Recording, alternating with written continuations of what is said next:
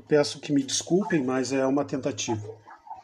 Eu vou dizer um, um poema para vocês, que é assim: As desculpas que o mundo me pede não são claras. Passo dia a dia construindo caminhos. Repenso que posso ouvir os mundos de cada um, mas é desculpa disso, é desculpa minha ter esse vício. Algumas coisas são claras. Só um pouquinho que a minha bateria. Ah, minha bateria tá. tá acabando aqui. Que droga. Só um segundo. A minha também tá acabando. Eu vou ter que botar aqui. Eu achei que tava ligada. Desculpa, viu? Coffee break. coffee break agora. Um coffee break.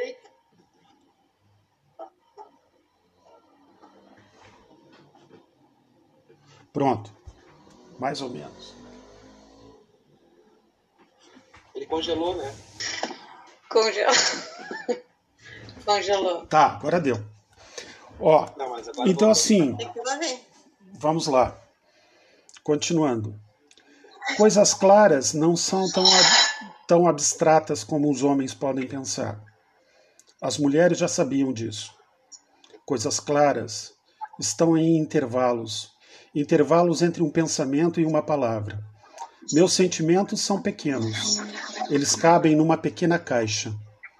Uma caixa que alguns consideram um instrumento, para outros é algo mais reservado, como uma pedra. Eu chamo isso de coração. Se alguns não sabem o sentimento que cabe em mim, nem eu posso dizer o que não sei. Se eu soubesse tudo isso, talvez eu tivesse algo a mais algo como um mundo feminino. O feminino é isso. Uma caixa pequena não, não lhe cabe toda a imensidão. Ele permite que se possa andar além daquilo que nós temos em mente. Pensamento, sentimento, são componentes que deveriam andar juntos, mas infelizmente, o que me é feito de vida é passional, é imponente, é iminente. É assim, enfim, a minha vida sem nenhuma conotação de entristecimento. Bom, não sei se ficou legal, acabei de fazer agora, mas tudo bem, né? A poesia se presta para muita coisa.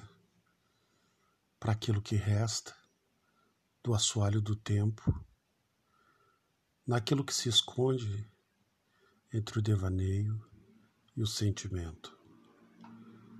As minhas desculpas não são mostras de algo que eu fiz e que não desejo repetir, mas sim daquilo que sei que não consigo resistir.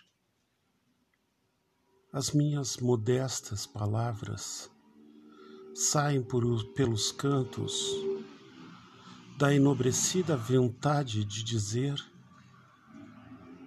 tudo aquilo que é um pranto mas os homens, ah, os homens, se soubessem o quanto é difícil resistir ao encanto do luar, diriam: vamos devagar. E devagando, iriam devagar, por um tanto, por um risto, por um quisto de conquista, não resta mais dúvida que isto é apenas uma pista. Mineral, de Álvaro Barcelos. É mineral e química, amiga. A dor do mundo é mineral e química, é ácido e aço é bronze e ferro, é sulfurosa, é mercúrio febril, o enxofre, a angústia, o fogo, o cansaço.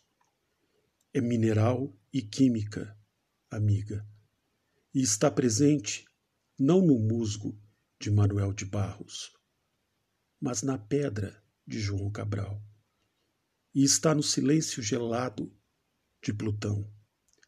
É mineral e se vê no pranto abundante e seco e duro da família que chora a morte do menino, devorado pela fome no colo do pai.